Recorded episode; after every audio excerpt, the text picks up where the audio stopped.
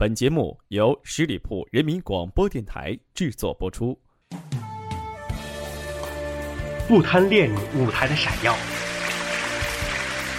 不追求镜头的聚焦，不是甘于平庸，而是我可以创造。我们不是明星，但我们可以制造明星。十里铺人民广播电台现全球招募创意策划执行官，加盟 QQ 八七五六九幺五幺，更多详情敬请关注十里铺人民广播电台官方微信微博，期待你的加入。春天的风是寂静，夏天的风是清爽，秋天的风是思念。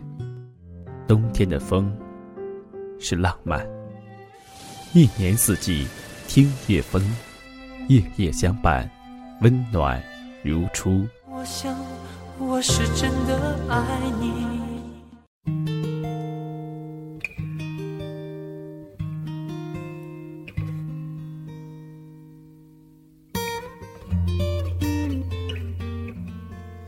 亲爱的你。看见远处那块岩石了吗？在潮汐中沉默的屹立着。亲爱的听众朋友，大家好，欢迎收听今天的《听叶风》，我是叶风。记得一首歌当中这样的唱着：“我能想到最浪漫的事，就是和你一起慢慢变老。”是啊，两个人在一起最浪漫的、最幸福的事情，就是能够执子之手，与子偕老。可是生活一旦不幸，如果一个人先行离去的话，那对他的另一半来说，活着也是极其煎熬和痛苦的。在我们今天的节目当中，叶枫就想和大家分享一个这样的故事：最疼我的妻子走了。我如此爱你，这是我存在的意义。我如此爱你，因此我站在这里。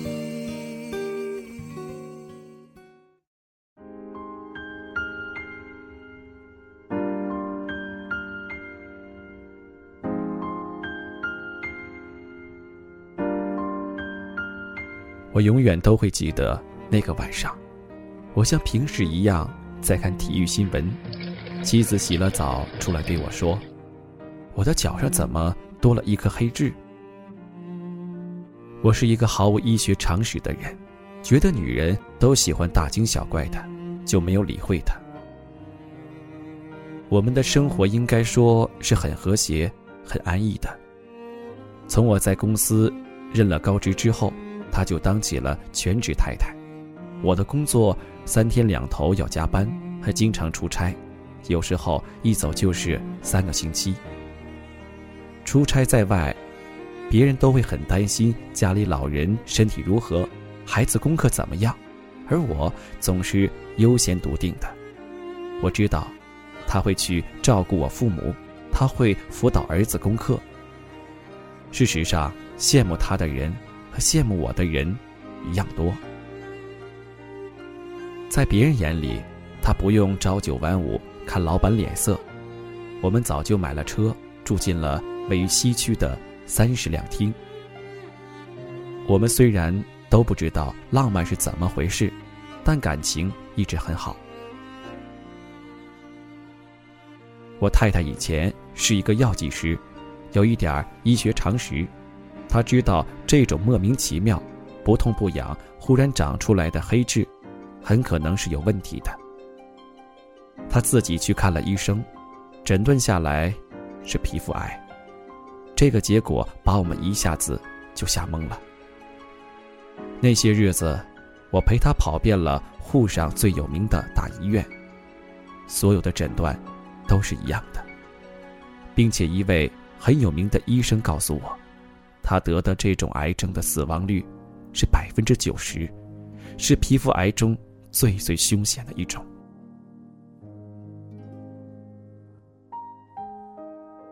不久，就像医生预言的，他的腿上、胳膊上、背上也不断长出新的黑痣来，他的身体和精神也渐渐开始衰落。在我的印象中，我还会偶尔感冒、发烧、肚子疼，我太太几乎没有生病的时候。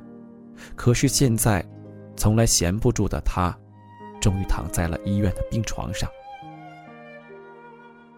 没有了他的家变得冷冷清清的，厨房里没有了热气，卫生间的马桶、家具上都蒙了灰。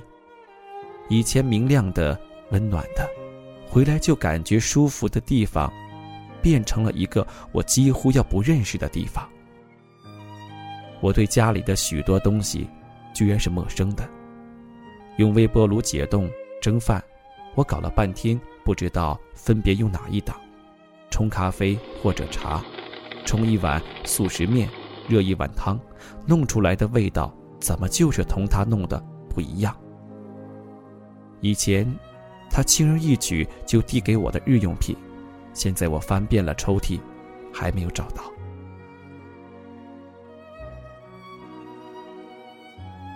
从他住院，我就开始休公假、请事假，尽力多陪他。因为这时候我才明白，如果没有一个家，如果家里没有一个体贴的妻子，男人挣再多的钱，在外面再风光，也是空的。就在他病情趋向恶化的当口，一位熟人告诉，在广州有一个专门治疗这类皮肤癌的医院，有类似的病例在那儿被治愈过，但费用很高，一个疗程三个月，大概要三十多万。治愈率大概有百分之三十。当我把这个消息告诉妻子的时候，被病痛折磨的近乎失神的他，对我清清楚楚的说了三个字：“我要活。”真的，我以前从没有觉得我们是多么恩爱的夫妻，可是那一刻，我觉得我们是世界上最最相爱、最最适合做夫妻的男女。我们能够生活在一起，有多么好！他要活，我要他。我们要一起老，一起等儿子长大，一起听儿子的儿子喊我们爷爷奶奶。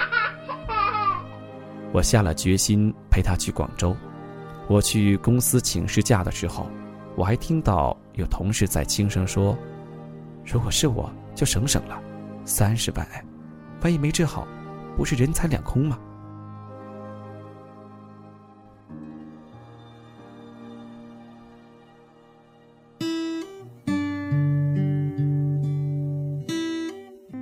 说这些话的人，没有体会过亲人将要离去的悲哀，也不知道这一线生机带给我们的希望。当时我想，哪怕是六十万、一百万，把房子卖了，把车卖了。只要他能够活，我也心甘情愿。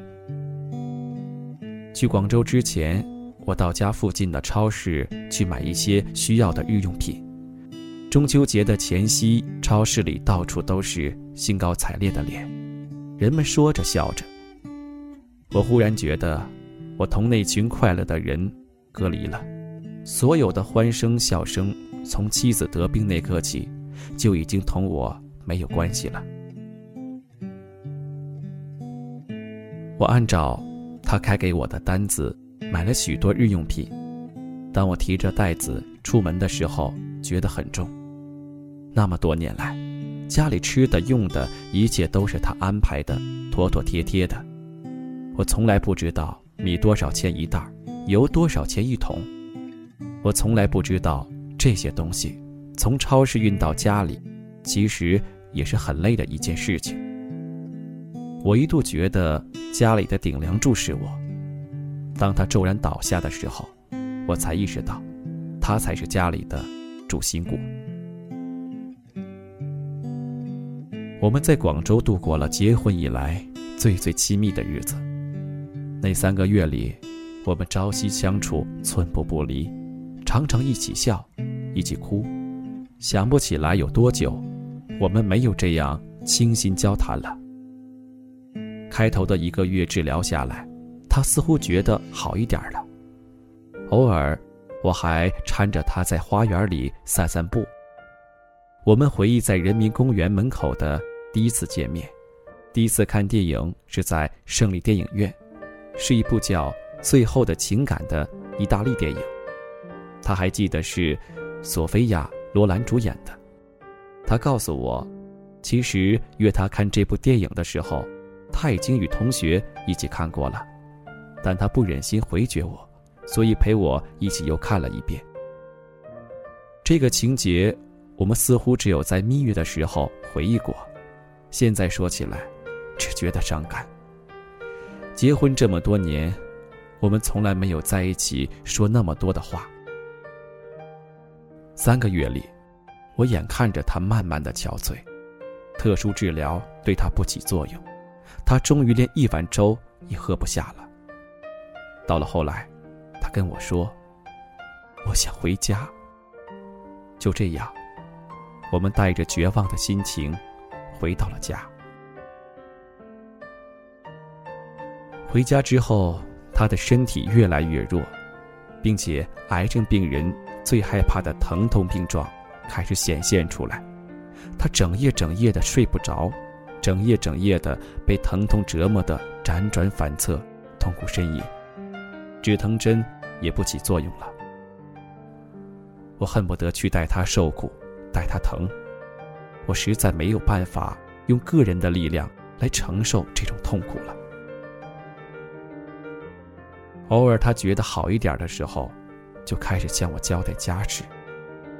我这才知道，家务事是那么多，那么繁琐。他一个人平时在家里有多么忙碌。他还告诉我说，我每次吃了觉得好吃的糟蹄，是在哪家饭店买的；我平时穿的内衣要买哪一个牌子，到哪家超市去买。去世的前三天，他甚至教我怎么使用洗衣机。那只已经用了好几年的洗衣机，当时是我同他一起去买的。买来之后，就一直是他在操作的。临终前几天，他一直说同我结婚，他很幸福。我们在广州的三个月，是他一生最幸福的日子。那三个月，也会是我一生的珍藏。虽然，因为这三个月我失去了提升的机会，损失了许多物质的东西，但同妻子的相守比起来，所有的东西，都成了身外之物。幸好有了那三个月，否则我一生都会觉得良心不安的。他去世的那天，很平静。我告诉儿子，妈妈是去了另外一个地方等我们，将来我们还会在那里团聚的。那时候，妈妈还是妈妈，爸爸还是爸爸，他依旧是我们的孩子。现在我最怕看到人家快快乐乐的一家三口，每次路过人民公园，路过原来的胜利电影院，路过我们一起去过的超市商店，我都忍不住要哭。用洗衣机的时候，按微波炉的时候，我为儿子找换季衣服的时候，加班回家晚了，为自己泡方便面的时候，半夜里醒来，一个人睡在。那张大床上的时候，我都想哭。他在的时候，我并没有感觉到有什么特别的幸福。她就是我结婚多年、感情还不错的妻子，是孩子的妈妈。她不在的时候，仿佛天塌了。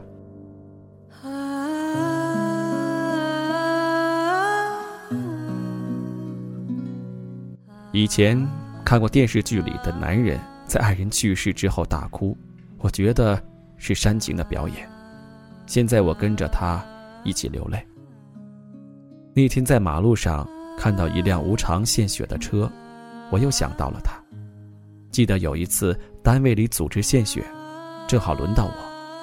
他听说后，曾一本正经地问我：“可不可以让我带你去？反正我不上班，可以在家里休息。”我还笑他：“有病，让人知道了还不要笑死我。”我献完血回家，他为我做了菠菜猪肝汤和赤豆莲心粥。我想到。他常常对儿子说：“家里爸爸赚钱最辛苦，所以爸爸最重要。其实，他才是最重要的。没有了他，我们父子两个人已经失去了世界上最重要的东西——快乐。”我为他在佘山买了一处穴墓。我用红笔涂上“爱妻”两个字的时候，心里特别难过。我不是一个善于表达情感的人，谈恋爱的时候，我也不曾对他说“爱”这个字。看到他有时候翻琼瑶小说，被电视剧里的爱情流泪，还要笑他。现在，“爱”这个字，我居然只能书写在他的墓碑上。我的爱妻，如果他能重新活过来。我愿意千百遍的对他说这个“爱”字，这个所有女人都愿意从自己爱人的嘴里无数次听到的字。为什么我没有在他最希望我说的时候，在他健康的时候，对他多说几次啊？我就想告诉健康而幸福的生活的丈夫，好好的爱惜你的妻子，多留一点时间给妻子。不要忽视她为你做的一切。有许多东西，不要失去了，才懂得它的美好。妻子是世界上最爱你的、最懂你的、最愿意为你付出一切的女人。此外，任何一种男女之情，都不能同夫妻之间的真情相比。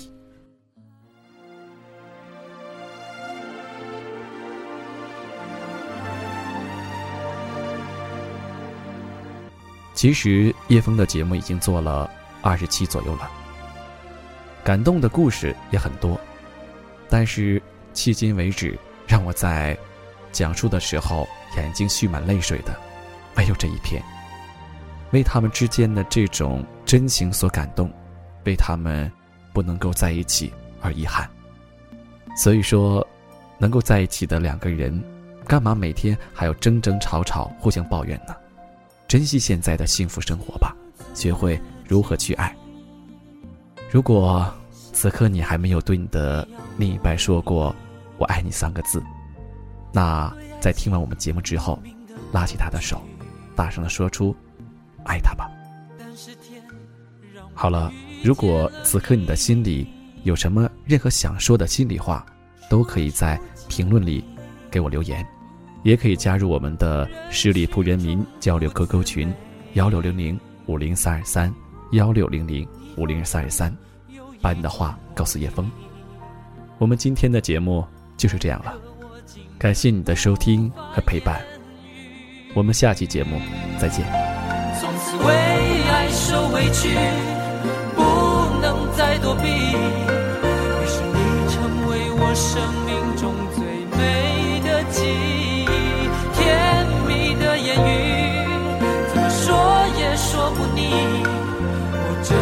世界已完全被你占据，我想我是真的爱你，我是真的爱你，